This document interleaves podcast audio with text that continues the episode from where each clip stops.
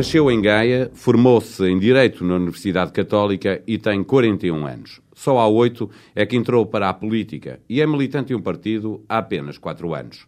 Filiou-se logo depois de ter sido secretário de Estado adjunto do Ministro da Justiça no governo de Santana Lopes. Regressou à política ativa quando Manuela Ferreira Leite venceu as eleições internas e mal aqueceu o lugar de líder parlamentar do PSD.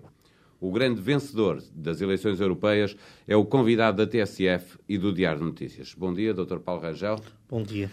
Marcelo Rebelo de Sousa diz que há uma nova estrela no firmamento. Vê-se como uma estrela? Não, de maneira nenhuma. De maneira nenhuma. Aliás, me permite uma correção. O grande vencedor das eleições é o PSD. Portanto, Essa era a minha segunda pergunta. Pronto, então quem é o grande vencedor? Uh, uh, mas é o PSD que é o grande vencedor das eleições e, em particular, a sua líder, Manuel Ferreira Leite, como, aliás, eu disse na própria noite eleitoral. Portanto, não sinto esse lado digamos assim, tão, uh, um contributo pessoal tão intenso quanto às vezes se tem dito. Mas tem uma cota parte nessa vitória uh, pessoal? Não, quer dizer, não? não, é evidente que há sempre, houve um empenho total da minha parte e acho que conduzi bem, quer a pré-campanha, quer a campanha, e que isso há ter tido algum papel no resultado. Agora, isso foi essencialmente a consequência de uma estratégia que foi definida pela Direção Nacional e, em particular, pela líder do partido. E, portanto, tudo isto foi afinado com uh, a Comissão Permanente em particular, uh, a Comissão Política também, mas a Comissão Permanente em particular, e com alguns membros dela em especial, uh, com destaque naturalmente para a Presidente do Partido, com o qual tudo foi sempre conversado e afinado. Isso quer dizer que se o candidato do PSD tivesse sido Marcos Mendes, como queriam alguns dirigentes do PSD, vice-presidentes da, da, Comissão, da Comissão Permanente e Comissão Política do PSD, uh, o partido teria ganho na mesma as eleições. Bem, Foi só uma questão da líder impor o seu candidato. Eu isso não faço ideia, não me compete a mim fazer esse juízo. Não é? Estou que tivemos um bom resultado e esse é, é outro cenário sobre o qual temos de trabalhar, porque não é um cenário, é uma realidade. Se, vitória, se diz que a vitória foi do PSD, significa não, que, dúvida, a vitória, que o PSD mereceria, fosse não, qual fosse eu, o cabeça Eu sou uma pessoa muito rigorosa. E isto não são eleições unipessoais, é preciso nunca perder isso de vista. Agora, eu não enjeito um contributo positivo que dei. Isso não sou masoquista ao ponto de achar que não tenho um contributo positivo. O que eu acho é que a vitória é do Partido Social Democrata e, em particular, da estratégia uh, definida pela sua uh, Presidente. E esta vitória deve levar Manuela Ferreira Leite a preparar as próximas eleições numa perspectiva de inclusão. Já ouvimos uh, Pacheco Pereira dizer que é a altura de limpar o partido para garantir que esta forma de fazer política é vencedora. E, portanto, que há algum mérito também nisso. Para onde é que deve ir a direção do PSD? Repare, eu acho que essa alternativa não se põe nesses termos, inclusão e exclusão, não é? Quer dizer, não é nesses termos A limpeza que, que propõe Pacheco Pereira uh, implica uma exclusão de, não de sei, pessoas quer dizer, que Não sei bem como é que é de interpretar essas palavras, mas uh, se, se, se uh, a interpretação que eu lhes dou é de que provavelmente haverá circunstâncias em que haverá necessidade de fazer uma renovação mais propriamente que uma limpeza, não é? Portanto, isso eu acho que sim, acho que é importante. Os partidos portugueses precisam de alguma renovação, precisam que algumas gerações que estão excluídas, ou que estão à margem, ou que estão muito subrepresentadas uh, na vida política tenham expressão. Eu dou-lhe um exemplo muito simples. Há hoje uma camada de pensadores e eu diria de ativistas políticos, se não pelo menos ativistas cívicos, na blogosfera, que estão com certeza com apetência e que já revelaram terem capacidade para serem rostos de uma alternativa política ao Partido Socialista. E não precisam de ser militantes do PSD? Alguns precisarão, uns serão, outros não serão. Uh, eu acho que não é indispensável que sejam. O PSD tem que ter aí, aí é que tem que ter a inclusividade, a capacidade de buscar pessoas que estão fora da órbita estritamente partidária e trazê-las para aquele que é a sua força política global, para as suas margens políticas. Portanto, isso eu acho que é positivo. Por exemplo, eh, eu acho que é importante, hoje temos uma juventude social-democrata amplamente renovada, com pessoas de exceção. Eu lembro aqui não apenas o Presidente, Pedro Rodrigues, mas em particular, por exemplo, o Joaquim Biancar, que foi o nosso candidato às eleições europeias e que era o nono, enfim, por pouco não foi eleito, e que é um quadro político de primeira categoria que eu acho que ainda vai dar muito ao PSD. O mesmo acontece com António Leitão Amaro, que é o secretário-geral, ou acontece, por exemplo, com uh, outros nomes da JSD. Não, não há que ter medo por serem nomes pouco conhecidos. O não, seu eu, exemplo sim, é um bom exemplo. Enfim, uh, o meu exemplo também não é um exemplo, não era um exemplo tão desconhecido, apesar de tudo. Não, estou a dizer, quando chegou há pouco tempo, já tinha sido secretário de Estado, sim, mas não, não, era uma figura pública e hoje sim, é tá com bem. certeza o país inteiro sou, conhece. Pois, sem dúvida, não tenho dúvidas sobre isso para mal dos meus pecados, porque isso nos retira alguma da privacidade e da, uh, do espaço pessoal de vida, que é sempre muito positivo. Mas o que eu digo é, há aqui nomes importantes de novas gerações. Uh, há uma geração política, por exemplo, em que a doutora Manuel Ferreira Leite renovou muito, em que eu estou, mas está, por exemplo, a Sofia Galvão, está o Paulo Mota Pinto, uh, Há nomes que, portanto, são, digamos, uma gestão abaixo de nomes já consagrados, como o José Pedro Guiar Branco ou como o Rui Rio. Mas deixe-me ir direto ao assunto. E o que fazer, que também gente... é uma geração, eh, é a sua geração, com Pedro Passos Coelho e os seus apoiantes, ou Marcos Mendes e os seus apoiantes. Não, eles, estão, eles, estão eles devem ser chamados. Eu acho que toda essa gente está a colaborar com o partido, pelo menos no grupo parlamentar, onde tem as mais diversas sensibilidades representadas.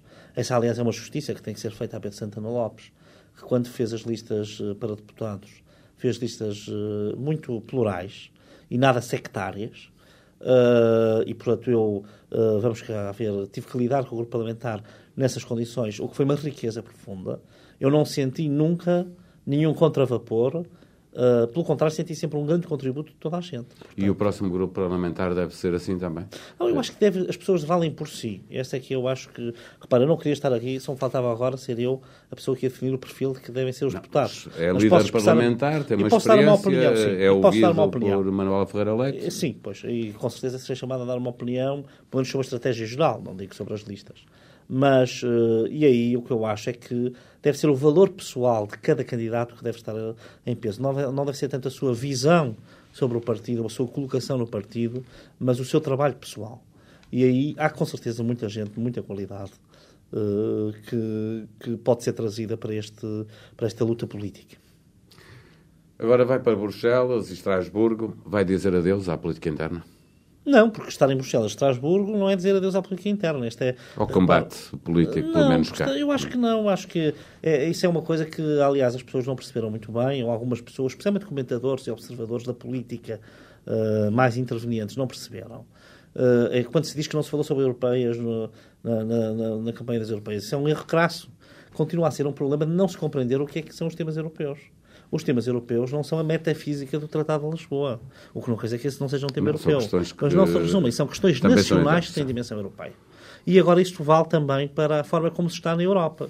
Estamos a representar o interesse nacional, estamos no, no âmago, no centro da política nacional. Eu, naturalmente, não me admitirei, isso nunca, de uma intervenção política, e até vou dizer um bocadinho mais amplamente, de uma intervenção cívica especificamente pensada para o espaço nacional. Isto é, para lá daquela que seria sempre nacional, que eu teria que dar em Bruxelas, porque em Estrasburgo, porque aí estaria a representar o interesse nacional, eu sempre tive uma apetência pela intervenção cívica e sempre o fiz, mesmo antes de ser militante do PSD, já escrevia em jornais, uh, ou tinha espaços na rádio, ou até na televisão, portanto tive sempre essa uh, apetência, vontade e até um certo sentido de missão e de dever da intervenção pública e cívica e, naturalmente, que agora, com acrescidas responsabilidades, não vou demitir-me de os exercer, portanto, esses espaços eu os eh, manterei, ou se não me forem dados, eu próprio os criarei, porque hoje, felizmente, os atores políticos é têm essas condições, nomeadamente com os recursos que a internet tem, para poder, naturalmente, intervir civicamente e politicamente e, portanto, dar visibilidade ao trabalho político que estou a fazer em Bruxelas e que implica, naturalmente, opinar e pensar a política no país também. Se o PSD vencer as eleições e Manuela Ferreira Leite o convidar para o governo, regressa de imediato a Lisboa? Sinceramente, eu acho que essa é uma questão que, sobre a qual eu não tenho uma opinião formada. Uh, eu tenderia a dizer que não, uh, que a ideia será levar o mandato até ao fim. Agora, Mas porque é apenas por isso? Não, não é não, mais importante é, ser é, eurodeputado é um que estar ser ministro de um, não, de um governo de Manuela Ferreira Leite, presumo. O que eu digo é o seguinte, uh, que eu acho é que essa é uma questão que é uma questão de cenário, que só se deve pôr naquele momento e deve ser ponderada nesse momento. A minha posição de princípio, se me pergunta, é uh, a de levar o meu mandato até ao fim e, portanto, é de dar prioridade àquele mandato para o qual fui eleito e no qual, pelo menos segundo uh, a julgar pelas suas perguntas, também houve algum peso pessoal. E, portanto, naturalmente, isso ainda vincula mais ao uso uh, e ao exercício do mandato. Agora, é uma questão que só nas concretas circunstâncias é que nós podemos saber de que maneira devemos servir melhor o nosso país e, portanto, se essa questão se colocar, eu terei de a ponderar e ponderarei. A minha posição de princípio é a de exercer o mandato e dar prioridade a isso sobre qualquer outro apelo. Mas concorda que para os eleitores pode ser importante saber, eh, em caso de vitória do PSD, quem pode formar eh, esse governo? Eh, não é Sim. ter um governo sombra para o apresentar antes das eleições, isso é mas pergunta que tem, isso tem que fazer a doutora Manuel Ferreira Leite, porque ela é que escolhe as pessoas. Portanto, não que pode vão formar ser... esse governo portanto, se ela ganhar as eleições. Portanto, se ela optar por uma estratégia em que divulga qual é a sua equipa, aí uh, isso terá que ser. Se optar por uma estratégia em que não divulga previamente, também a questão será diferente. Pois em termos diferentes. Portanto, é, é, aqui é preciso perceber que é o Primeiro-Ministro que escolhe os ministros, não são os ministros que se escolhem a si próprios. Escolhem a si próprios, é verdade. Eu pergunto-lhe era se isso teria disponibilidade se isso vier a acontecer. Mas deixe-me perguntar-lhe uma outra coisa, ainda no seguimento disto, que é o PSD deixou já muito claro que ninguém pode ser candidato a eleições legislativas e autárquicas, ou europeias e depois autárquicas. Isto significa que, eh, não havendo eleições para ministros, eles depois têm que se ir buscar a algum lado, ou ao Parlamento Europeu, ou às empresas, ou certo. às autarquias. Imagina um governo de Manuela Ferreira Leite sem Rui Rio, eh, primeiro vice-presidente do, do PSD.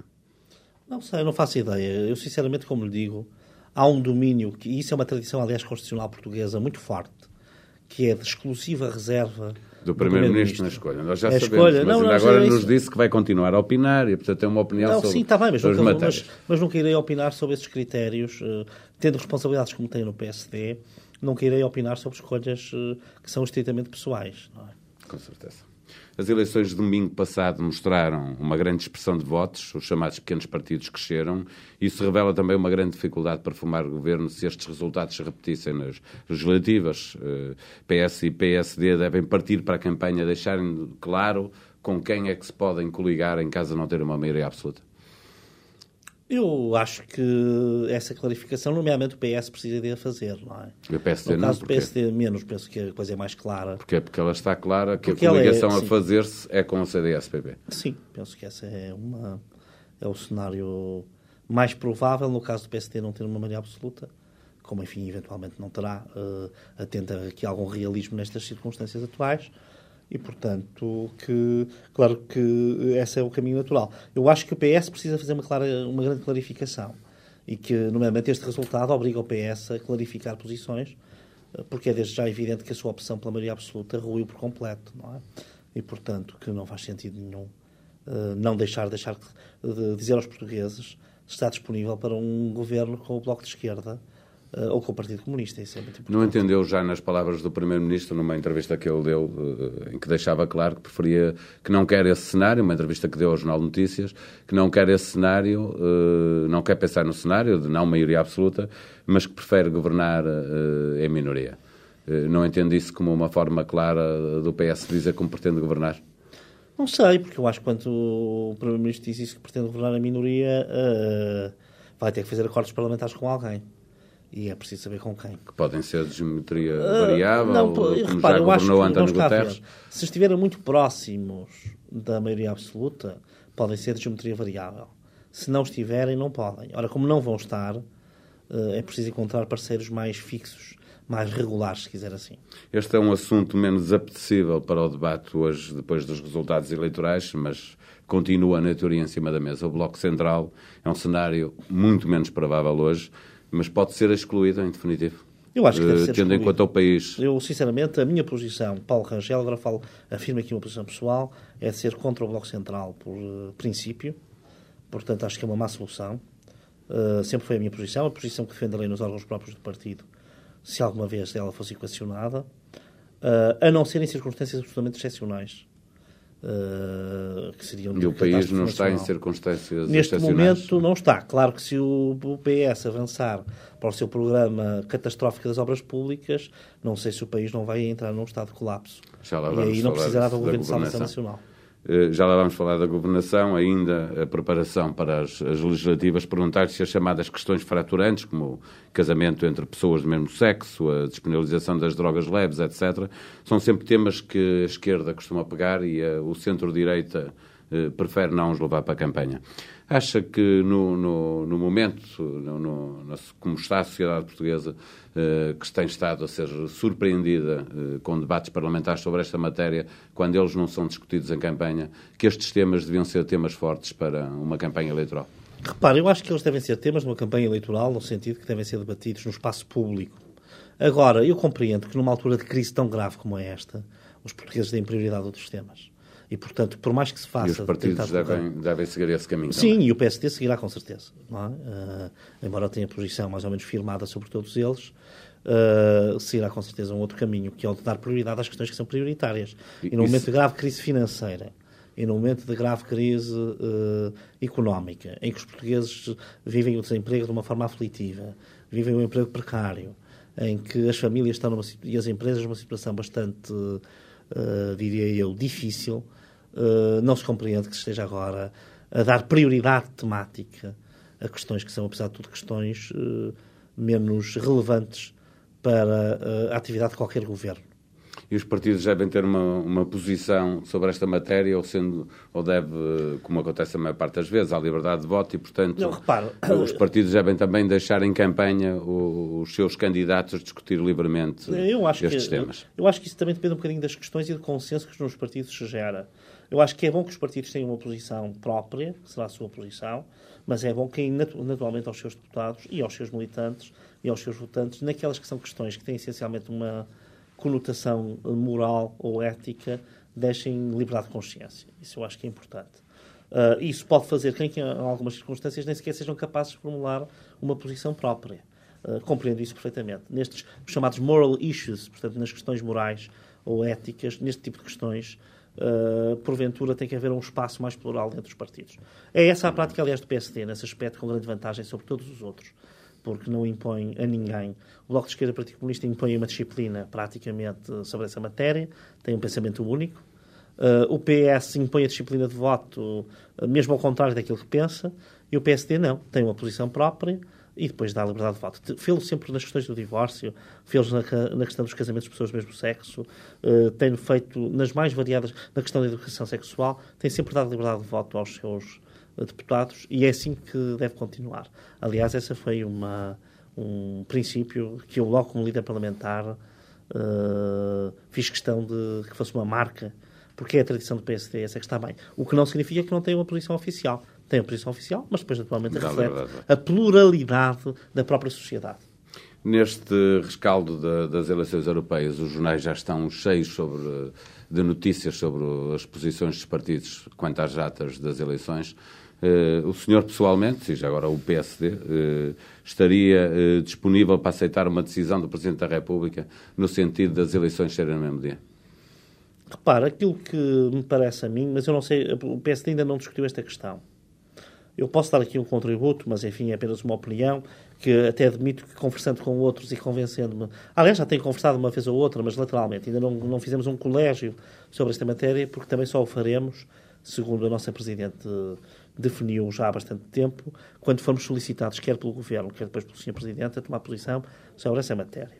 Mas o, o, que eu diria é o seguinte: a minha ideia é que as autárquicas deviam ser antes das legislativas. Esta é a minha posição.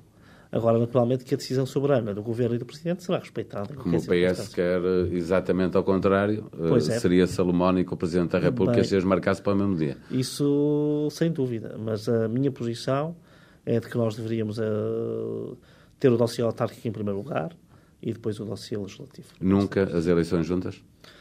Hum, quer dizer, também não sou, não pertenço ao grupo daqueles que menorizam os portugueses a ponto de achar que eles uh, ficariam muito atrapalhados de terem que votar em mais que, digamos assim, uma direção por terem as eleições municipais ou autárquicas, melhor dito, e as eleições relativas ao mesmo tempo. Portanto, eu não, eu não julgo, que, julgo que há uma vantagem em arrumar primeiro as questões locais e depois ir à questão nacional. Uh, penso que isso seria positivo. Isso é o que uh, pensa o PSD, não é só o Dr. Não Paulo sei, Rangel. Eu não sei, não sei porque, como lhe digo, ainda não tomamos uma posição oficial. Uh, é aquilo que eu penso pessoalmente e é aquilo que sugerirei. Mas até admito mudar de posição se alguém me convencer por razões estratégicas e também porque em política elas contam por razões táticas uh, que para o PSD é melhor de outra maneira e para o país também. Regressemos uh, à atualidade. O Presidente da República voltou a vetar uma lei aprovada no Parlamento quase por unanimidade. Houve apenas um voto contra do socialista António José Seguro. Agora, o financiamento dos partidos. Há uns meses, o Estatuto dos Açores, leis aprovadas com o apoio do PSD, que depois veio dizer que concorda com as razões invocadas por Cavaco Silva. Desculpa a provocação. O PSD andou distraído na elaboração e na votação destes dois textos? Não, são duas coisas totalmente diferentes, a dos Açores e a e a da lei de financiamento. Na dos Açores é preciso ver o seguinte: o PSD teve sempre uma posição concordante com a do Presidente da República, o que uh, achou Num sempre... dos, dos dois artigos. Num dos dois no, artigos. No, no, outro não. No, outro não, nunca teve, nem, nem depois do veto passou a ter.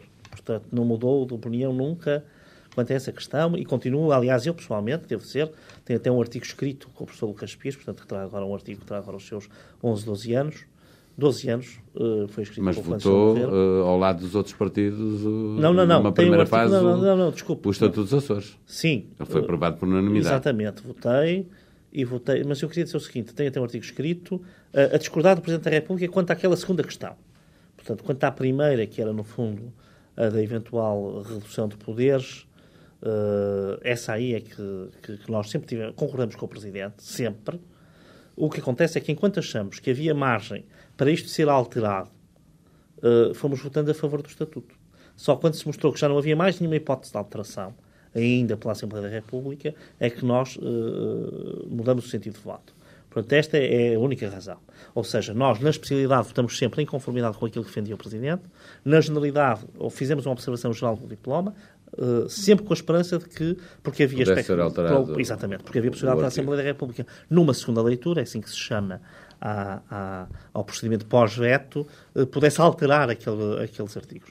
Portanto, não havia razões para estar a votar contra uma lei Só para que ainda recordar podia ser aos alterada. nossos ouvintes que era um artigo em que o Presidente da República passava a estar obrigado em ouvir em Exatamente, o, ouvir. o Governo uma coisa sem Regional sentido. dos Açores. Diga-se, aliás, de passagem, causa era uma coisa sem sentido nenhum. Isto é, uh, é um disparate completo do ponto de vista constitucional, a regra que está no Estatuto dos Açores e contra a qual nós uh, fizemos um pedido de fiscalização da constitucionalidade sucessiva, que está para ser apreciado no- no nós até pedimos urgência, ainda não temos notícia sobre se o pedido Mas de urgência não avancemos então para a lei do financiamento. Agora, a lei esta é financiamento é recente. diferente, porque na lei do financiamento o que se passou foi o seguinte: houve uma negociação na qual o PSD tinha posições que, em vários aspectos e naqueles que são essenciais, nomeadamente na questão do dinheiro vivo, é muito próxima daquela que o Sr. Presidente da República agora expressou no seu veto, e que eh, acabou por aceitar por considerar que era importante haver um consenso unânime e que havia uma questão que toda a gente conhece, que era a festa do avante do Partido Comunista, que não oferece Havia problemas. a haver, não é? Exatamente, mas quer dizer, que não oferece problemas do ponto de vista da sua uh, origem duvidosa,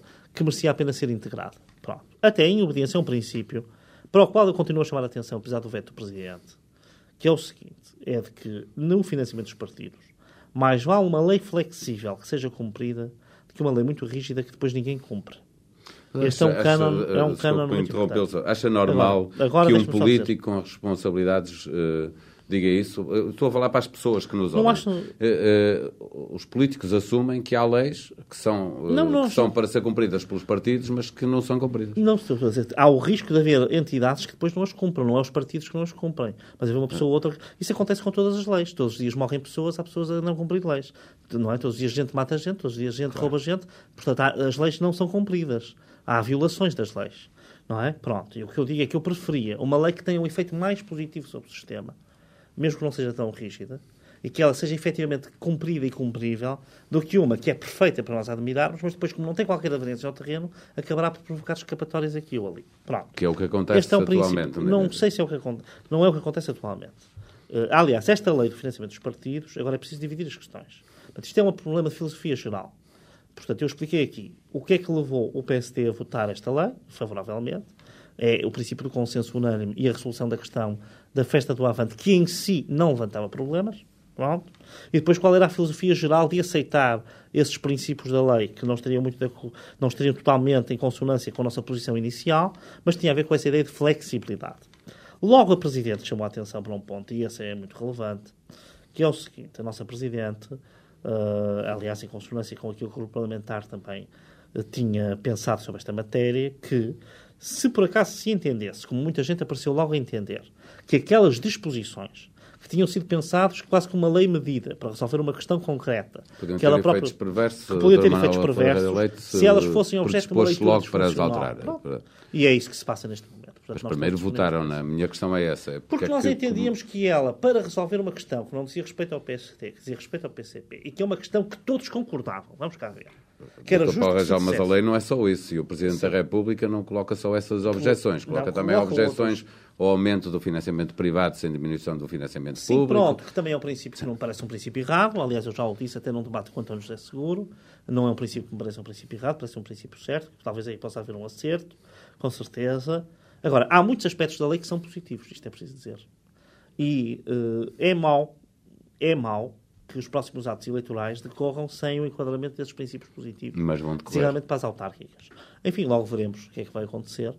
Uh, neste momento, naturalmente, haverá conversações no Parlamento no sentido de perceber o que é que se deve fazer, uh, porque eu acho que é mau, nomeadamente as eleições Desculpa, autárquicas. Ver se, se eu percebi direito o debate que houve esta sexta-feira no, no Parlamento. Uh, a maioria das bancadas deixava claro que mais vale discutir a lei de financiamento depois do veto presidencial na próxima legislatura. Percebi bem ou, Não, ou percebi enfim, mal? Eu acho que essa é mais a posição do Bloco de Esquerda e do uh, CDS, apesar de tudo. Uh, mas vamos ver. Eu acho que isso deve ser visto. Eu tenho pena que os princípios relativos às eleições autárquicas, em particular, em que há imensas entorces que resultam da experiência, não sejam neste momento adotados. Uh, penso que isso é negativo para o país e para os atos eleitorais que, que se seguem. Mas, enfim, logo veremos. Uh, uh, logo veremos. Está, está claramente, para que os nossos ouvintes e leitores do Diário de Notícias possam perceber, a deixar uma porta aberta para este assunto ainda ser resolvido nesta legislatura. Estou a deixar uma porta aberta para a possibilidade de ser resolvido. Não estou a dizer que venha a Que ser. ser. Sinceramente, não tenho, digo isto com toda a sinceridade aos ouvintes e aos leitores. Neste momento, eu próprio não tenho uma opinião definida sobre uh, se, se deve ou não caminhar nessa. Estou, estamos justamente a conversar no sentido de perceber uh, se ainda será oportuno ou não dar esse passo. O Presidente da Assembleia da República, Jaime Gama, criticou os partidos por serem tão lestes a chegar a acordo sobre esta lei de financiamento e não se entenderem sobre a eleição do Provedor de Justiça. Desta vez, não vão falhar? Olha, eu acho que aí há um erro e tem que, assim, com, com a mesma uh, abertura com que sou um grande admirador do Presidente Jaime Gama, tenho de o criticar neste ponto. Primeiro porque ele sabe que a questão do financiamento não foi nada lesta, arrastou-se meses e meses. Uh, porventura, tanto ou mais, ela já estava, quando eu cheguei à lida parlamentar já estava em discussão. Portanto, é uma coisa mais atrasada. E, em segundo lugar, porque na questão do provedor de justiça, também o Presidente da Assembleia da República tem as suas responsabilidades. E, portanto... Chegou tarde, em sua ele opinião. É deputado, ele é deputado, e é um deputado com especiais responsabilidades, nas quais poderia ter tido um papel mais ativo. E, portanto, uh, uh, acho que não se devia pôr de fora, devia pôr-se de dentro. Ou seja, exortar os partidos a chegar a um acordo está bem, exortá-los como se ele fosse, não tivesse nada a ver com isso, está mal. E, portanto, com a mesma clareza com que eu digo aqui, sou um admirador indefetível do Presidente Jaime Gama e da forma como ele exerce a sua presidência, não deixo de criticar esta particular, uh, uh, ia dizer sentença, mas eu diria afirmação feita neste contexto. Agora, uh, quanto ao Provedor de Justiça, a abertura do PSD é total, embora o PSD já tinha dito que para isso é preciso partirmos do zero. Se o PS insistir no dictate, na imposição unilateral, que o Primeiro-Ministro sempre tem insistido, e que, nomeadamente, se traduziu num ato de grande gravidade, que nunca foi muito valorado na comunicação social, mas que foi o, o Primeiro-Ministro querer impor a sua solução em pleno debate quinzenal, trazendo para a praça pública uma discussão que até poderia ter tido um fim, eu diria, bastante aceitável, embora já tardio, em todo caso seria sempre tardio. Uh, ele é o grande responsável de não se ter chegado a um acordo. Mas estão a conversar sobre a matéria ou não? Sim, com certeza que estamos a conversar sobre a matéria no sentido de encontrar uma solução Ainda nesta legislatura? Eu acho que sim, acho que isso era essencial. Aliás, está marcada, como sabe, a eleição para o dia 10 de julho, a apresentação de candidaturas até o dia 26 de junho. Uh, portanto, isto já está, foi marcado na última conferência de líderes que decorreu na semana que passou, terça-feira. E, portanto, eu estou absolutamente convencido que é totalmente possível, pelo PSD, chegarmos a um acordo que dignifique a Assembleia e que, no fundo, ponha termo a uma situação. Mas o PSD vai insistir na, na, necessidade de ser uh, o maior partido da oposição a indicar não? O PSD nunca pôs as coisas bem nesse plano. Eu, essa é uma Foi história... assim que elas chegaram Sim, eu sei, mas nunca social. pôs nesse plano. O que o PSD não aceita é dictados unilaterais do Sr. Primeiro-Ministro. Imposições unilaterais do Sr. Primeiro-Ministro, uh, isso não aceitamos. Ele é o grande responsável pela situação a que chegamos e, portanto, é, aquilo que nós esperamos é que ele agora contribua com bom senso, uh, que nós teremos também, para encontrar uma solução. Eu, Portanto, sobre essa questão do provedor, um dia ainda é de de escrever, Ser, ser mas não é vocês, agora. ser o PSD a indicar o nome. Nós nunca pusemos a questão nesses termos assim, mas uh, eu não vou agora estar a entrar nesses detalhes. Se nunca puseram, que significa que nunca vão pôr? Uh, o que eu quero dizer é seguinte, nesses termos em que pôs, mas eu estou a dizer que não vou falar sobre isso porque as negociações uh, estão agora a decorrer de novo e o que é importante é que se encontre uma solução para os portugueses terem um provedor de justiça que possa defender os seus interesses, não é? Essa é que é a nossa... Que até pode ser de outro partido da oposição, pergunto. Pode ser do Não, CDS, isso pode ser, PCP, pode ser uma pessoa de qualquer partido. Isso não tenho dúvidas nenhumas. Ou de partido nenhum, o que também é uma probabilidade. Os outros três partidos foram chamados a essas negociações que decorrem entre PS e PSD. Isso logo veremos. Todos terão o seu papel, com certeza. é? E, portanto, eh, como aliás, eventualmente teriam tido se houvesse uma solução de acordo entre o PS e o PSD antes, eu estou convencido que ela teria aparecido como uma solução mais global. Mais consensual. Mas como não houve, portanto, não, não, não, não ia haver agora soluções eh, a dois ou a três, digamos assim, contra os outros dois ou os outros três. Olhamos então para a governação. Porquê é que o Partido Social Democrata considera que o governo eh, não pode avançar com as grandes obras públicas, como o TGV, o aeroporto, eh, por estar eh, em final de mandato? Porque justamente em final de mandato não faz sentido estar a fazer um conjunto de obras que prejudicam de forma, eh, diria eu, eh, precludem, prejudicam, condicionam de forma eh, muito, muito, muito forte eh, os mandatos de governos seguintes. Mas a lei não define já quais são as circunstâncias em que o governo está em gestão em que pode tomar Claro, este tipo de mas decisões não? repare, mas isto é tudo uma questão de bom senso. Uh, A política não é um ato, a política não é, não é um espaço de insensatez.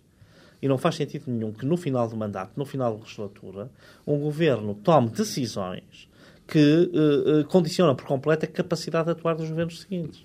Isso é que eu acho que é inaceitável e, portanto. uh, Mas sempre se tomaram, não foi agora. não, Eh, não estou de acordo com isso. Há vários exemplos. Ora, exemplos. há vários exemplos de medidas que foram tomadas. Olha, Mas não medidas condicionadoras. Não medidas condicionadoras. Condiciona-se adjudicações que foram feitas já eh, por governos seguintes. A doutora Manuela Ferreira Leite assinou uma adjudicação do sistema de, de- do Atlântico, estou-me agora a esquecer do nome do, do sistema CIERP, julgo que é assim, que foi decidido pelo anterior governo e que teve que ser adjudicado pelo governo Pá. seguinte de Durão Barroso. Aconteceu já em Mas governos anteriores. estamos a falar, ora eu não estou a lembrar-me de nada, a não ser do Euro 2004, que tivesse uma envergadura tremenda sobre as finanças públicas do país desta dimensão.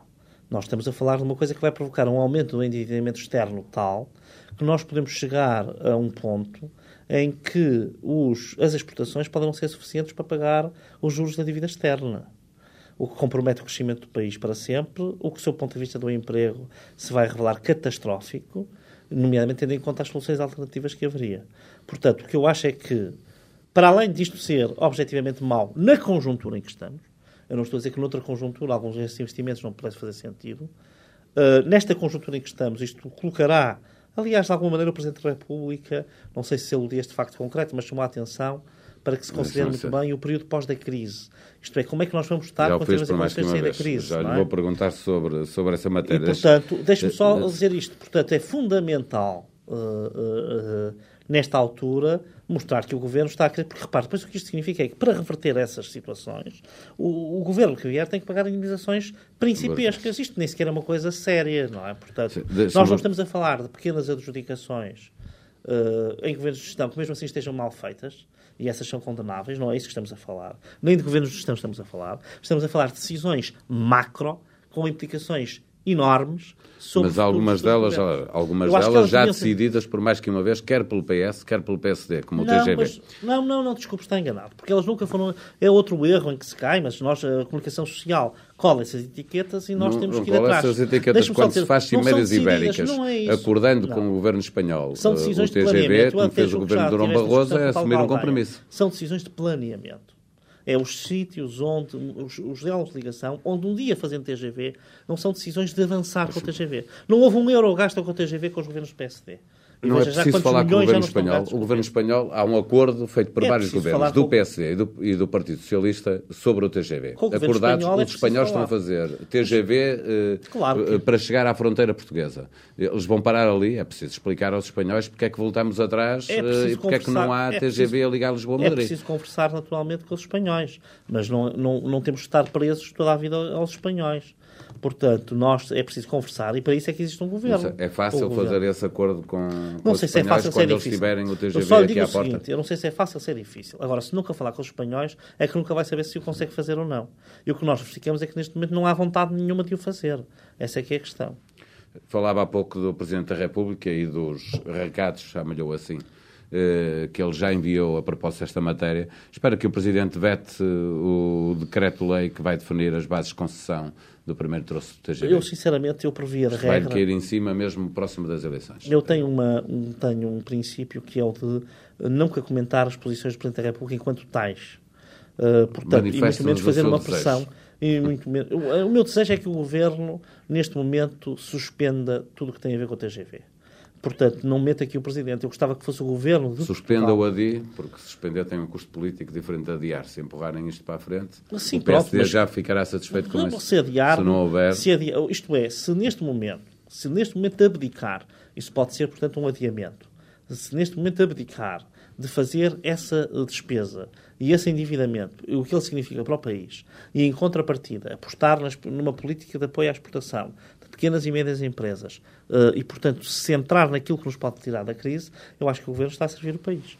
O PSD tem em conta o custo, a falta de financiamento das, das redes transeuropeias, que têm financiamento próprio para, para o TGV, que o podemos perder se não o fizermos, não nos servirá de nada. Mais uma vez, é o que lhe digo, é aqui a questão da vontade política. Também isso pode ser eh, negociado em Bruxelas. E no contexto em que nós estamos, que é um contexto eh, com características excepcionais, será facilmente negociado. Eu só lembro que um país como a França suspendeu o investimento do TGV que liga uh, Paris ao País Basco, Sim, neste mas momento. a França tem muito TGV já a ligar. Com certeza, mas também a dimensão do país que tem e o seu caráter central na Europa justificam-no. Repara, a Suécia não tem TGV, a Finlândia não tem TGV, a Dinamarca não tem TGV. Os países periféricos, ao contrário do que se diz, são os menos interessados em ter TGV. Porquê? Porque ele vale para as médias distâncias, não vale para as longas. O TGV aqui tem apenas um interesse no contexto ibérico, mas ninguém vai de TGV para Paris, pelo menos o transporte de passageiros. Outra questão seria o transporte de mercadorias, mas também para isso era preciso discutir a questão das mercadorias e do TGV. Acha, como Manuela Ferreira Leite, que José Sócrates não tirou lição, e a propósito destas obras públicas, a lição do caso Freeport? Uh, olha, eu julguei que me ia perguntar se ele não tirou lições do caso Euro 2004, porque ele é um dos responsáveis pelo, pelo Euro 2004 e pela, pela situação em que hoje estão tantos estádios, enfim, um investimento megalómano que, no fundo, para Portugal pouco alavancou ou pouco trouxe.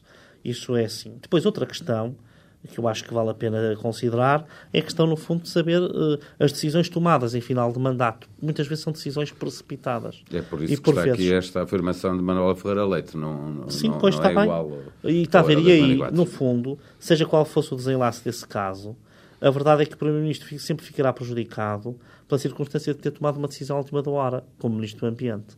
E, por, e aí, à última da hora, porque foi mesmo, mesmo, mesmo, mesmo, mesmo, mesmo, antes de se ir embora.